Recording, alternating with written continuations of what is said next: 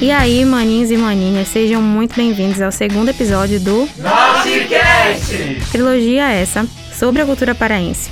Eu sou a Vitória e hoje nós falaremos sobre um dos principais elementos culturais do estado do Pará. Opa, e aí galera, eu sou o Gabriel e hoje vamos falar sobre a ação que está todos os dias na boca do povo, o futebol.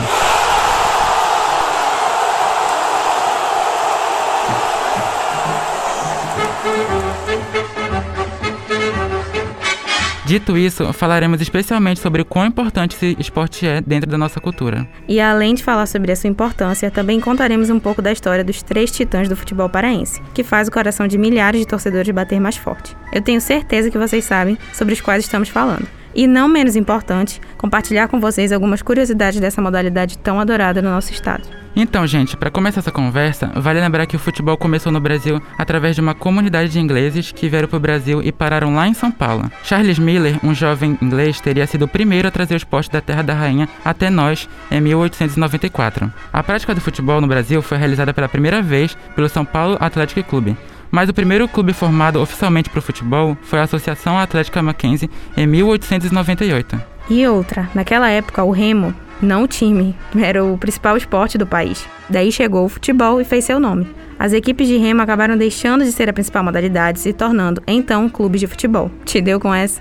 Então, a exemplo disso, a gente tem hoje no Rio de Janeiro o Flamengo, o Vasco da Gama e o Botafogo. Além disso, o esporte teve e tem até hoje um peso social muito forte, conquistando milhões de seguidores nos quatro cantos do país, mas atraiu primeiro as classes mais altas e somente depois chegou às periferias e subúrbios. E outro ponto muito importante também é que os negros eram limitados apenas aos meros espectadores do esporte, pois eles só foram aceitos nos torneios futebolísticos já na década de 1920, com o Vasco da Gama que abriu as portas do futebol para eles.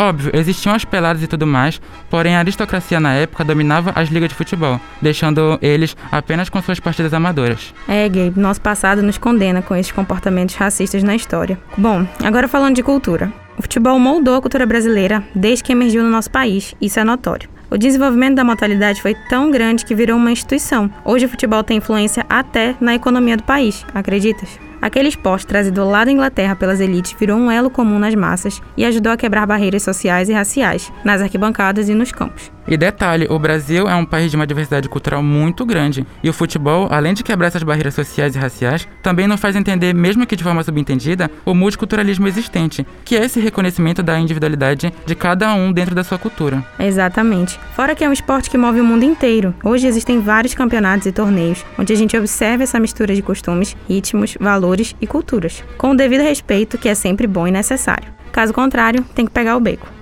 Tá, a gente já falou de como o futebol chegou no Brasil e da sua importância para o país no geral, certo? Mas me diz aí, como é que ele veio parar aqui em cima, no norte do território? Quem é que teve essa ideia? Mano, nem te conto, foi assim. Existem algumas versões sobre como ele veio parar aqui. A mais recente, de 2017, afirma que teria sido na época da Belle Époque, onde Belém passava por um período de transformações e desenvolvimento da cidade por conta das riquezas geradas no ciclo da borracha. Dentro desse contexto, era comum entre as famílias mais ricas enviar seus filhos para estudar na Europa, e esse intercâmbio permitiu contato com elementos da cultura europeia, dentre eles o futebol. E foi nessa época que o comércio de Belém, especialmente da extração do látex, era liderado pelas empresas estrangeiras, sobretudo as inglesas, e esses grupos tiveram uma importância significativa na introdução do esporte na capital paraense, principalmente porque eles gostavam de promover disputas entre seus funcionários. Alguns historiadores até dizem que o futebol chegou aqui no estado antes de Charles Miller levar o esporte para São Paulo. Segundo Lores Baena Cunha, que também é um historiador, rolou um jogo entre funcionários de duas importantes empresas inglesas aqui, em 1890, alguns anos antes de Charles chegar no Sudeste. O primeiro clube fundado exclusivamente para a prática do futebol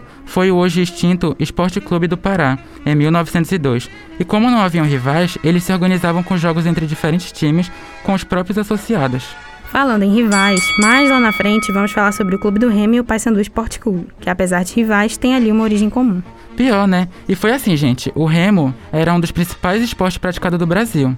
E no Pará não ia ser diferente. Inclusive, as competições eram realizadas ali na Baía do Guajará. Em uma dessas disputas, em 1905, alguns atletas vinculados ao Esporte Clube do Pará decidiram se desligar do clube devido a alguns desentendimentos com outros companheiros de equipe, momentos antes da realização de uma regata. Esses atletas tiveram a ideia de criar um novo clube, para que eles pudessem desenvolver as suas atividades, o Grupo do Remo, como era chamado, em 5 de fevereiro de 1905. Até então, era algo só com a modalidade do remo. É, mas em 1908 o grupo passou por uma crise lá e o clube acabou entrando em extinção. E claro, alguns integrantes não concordaram com a decisão de terminar, pois gostavam do que faziam e ficaram com alguns barcos que pertenciam à equipe, com a promessa de retornar assim que pudessem. No dia 29 de dezembro de 1911, Oscar Saltão, cumprindo a promessa, retomou a equipe e propôs a mudança de nome para Clube do Remo. Porém, a proposta de mudança entrou em vigor somente em 1914, com a autorização da Assembleia Geral. Essa mudança foi um marco na história do clube, que já contava com outras modalidades esportivas, inclusive o futebol, que foi implantado em 1913.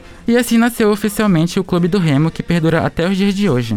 O estádio do Remo fica ali na Avenida Mirante Barroso, com Travessa Antônio Baena e foi inaugurado em 15 de agosto de 1917. O nome Evandro Almeida foi dado em homenagem ao atleta dirigente Evandro de Mello Almeida, que faleceu em 1965. Já a sede social do clube fica na Avenida Nazaré e foi adquirida pelo clube em 18 de agosto de 1938, em um leilão. Outro ponto interessante é que a sede também possui um ginásio que abriga esportes olímpicos, como vôlei, basquete, handebol e futsal. Inclusive, o clube tem escolinhas de esporte, então se você tem vontade de aprender alguma modalidade, entre em contato com o clube que eles passam as informações certas para vocês. E algumas curiosidades sobre o Leão Azul é que o Remo é o único time heptacampeão paraense, de 1913 a 1919. Além de ser, juntamente com o Nacional do Amazonas, o primeiro time do Norte a participar da primeira divisão em 1972, Timete. O Remo também foi o primeiro clube do Pará a vencer o Flamengo no Maracanã, por 2 a 1 em 25 de outubro de 1975. Sim, o Remo venceu o Flamengo no Maracanã. Em 1994, o Remo se tornou o único clube nortista que jogou na Europa, quando foi vice-campeão do torneio de Toulon, na França. Ei, Agora um. Entre 1993 e 1997, o clube do Remo ficou 33 partidas sem perder para o seu maior rival, o Paysandu. Égua, que fase. Que fase, hein? Mas agora vamos falar de PSC, Paysandu Esporte Clube. O Paysandu, que teve o nome como origem na tomada de Paysandu, que é um território que foi cenário de disputas entre partidos em 1865, no oeste do Uruguai que faz fronteira com o Brasil. Apesar deles disputarem entre si, o território brasileiro acabou sendo constantemente invadido, e por conta disso, tropas e esquadras brasileiras foram enviadas e comandadas por General Mena Barreto e Almirante Tamandaré. Só tiro, porrada e bomba, né? Então, a fundação do Paysandu aconteceu em 7 de dezembro de 1913, e de acordo com o jornal Estado do Pará, membros do Norte Clube e outros atletas saíram do clube que estavam e fundaram o Paysandu Clube, que assim como o Clube do Remo, também tinha uma equipe de remo e futebol. Hugo Manuel de Abreu Leão, esse era o nome do indivíduo que, apesar de ter leão no nome, foi escolhido para dirigir os trabalhos envolvendo a nova equipe.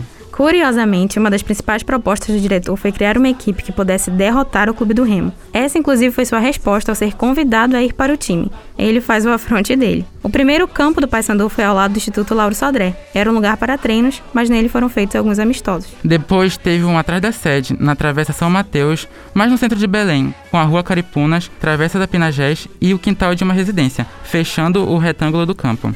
O atual estádio que fica no Almirante Barroso, com a Travessa Curuzu, inaugurou dia 14 de junho de 1914, mais conhecido como Curuzu e é do Paysandu, graças a Leônidas Sodré de Castro, cujo nome foi dado ao campo. Ele também administrou o clube de 1930 a 31 e teve enorme influência na compra da atual sede. E lá tá ele, bonitão no Almirante Barroso, todo pomposo, cheio de charme. Bom, uma das curiosidades sobre o Paysandu é que em um dos cantos da torcida bicolor existe uma frase chamativa que diz: Até o Penharol veio aqui para padecer. Isso significa que no dia 18 de julho de 1965, o Papão goleava o time uruguaio de 3 a 0 na Curuzu. Time este que antes estava 15 jogos invicto levou o farelo, coitado. O Paysandu também teve um dos gols mais rápidos do mundo. Após dois segundos no segundo tempo, o jogador camisa 9, Vital Filho, marcou o gol na Curuzu no dia 4 de julho de 1997, contra o Santa Rosa. Só filé. Pior, né, Vitória? E outra, o time bicolor também é o único time da região norte a disputar a Libertadores em 2003. No mesmo campeonato, venceu de 6 a 2 no Cerro Porteno, em pleno Paraguai. Além disso, foi um dos poucos times do Brasil a vencer a Boca Juniors em La Bombonera. Papão fazendo história dentro e fora de casa, é para poucos, viu? Agora o último, porém não menos importante, temos a Águia Paraense, que, como uma fênix, quase ganha o Parazão em 2021. Ela foi fundada em 1903 e já teve várias denominações, entre elas Tuna Luso Comercial e Tuna Luso Caixeral. A fundação foi datada em 1 de janeiro de 1903, por 21 portugueses, tendo à frente Caixeral Manuel Nunes da Silva, que, ancorado ao porto de Belém, comandava sua orquestra que entoava canções para amenizar a saudade de Portugal. Olha, Vitória, eu particularmente achei romântico. Então, desde a sua fundação até 1906, a Tuna difundia apenas música, chegando a contratar até a famosa orquestra portuguesa Antônio Lobo. Em 1906, o esporte chegou ao clube após a fundação de seu clube náutico. Nessa época, a Tuna estava entre os melhores clubes brasileiros de remo. Vale lembrar que a Tuna é mais do que um clube de futebol, ela é uma associação gigantesca. O futebol entrou na Tuna só em 1935. O clube tinha a finalidade de congregar os jovens portugueses distantes do seu país querido. Era como eles tentavam manter suas tradições através da cultura. E no dia 17 de julho de 1935, foi inaugurado o Estádio do Souza, que hoje é o Francisco Vasques, em homenagem ao baluarte da construção da atual sede sociocampestre, sede esta que também fica na Mirante Barroso. A Tuna tem atualmente 10 campeonatos estaduais e já participou e venceu de um torneio internacional em 1949, em festejos à Rainha Guilhermina, que teve a participação de times da Holanda e Guiana Francesa. Além deles levar a taça como jogador e comissão técnica, também foram agraciados com uma medalha de ouro. Achei chique, amigo. Tuna da realeza, sempre desconfiei. Na parte social, a Tuna sempre participou de eventos e concursos femininos no estado, sendo o principal deles o Rainha das Rainhas. Saudades, inclusive. É muito legal ver que a Tuna tem essa finalidade de proporcionar aos seus associados reuniões e diversão de caráter social, cultural e cívico. É verdade, o clube tem um lado histórico e cultural super importante dentro da nossa cultura e história.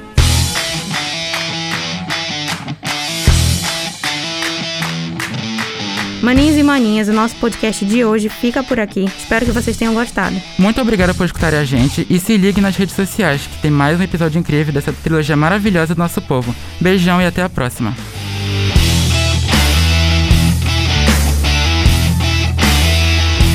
O Nortecast é uma produção dos alunos Adri Farias, Vitória Monteiro, Ingrid Pureza, Gabriel Vinícius, Gabriel Gonçalves e João Salles.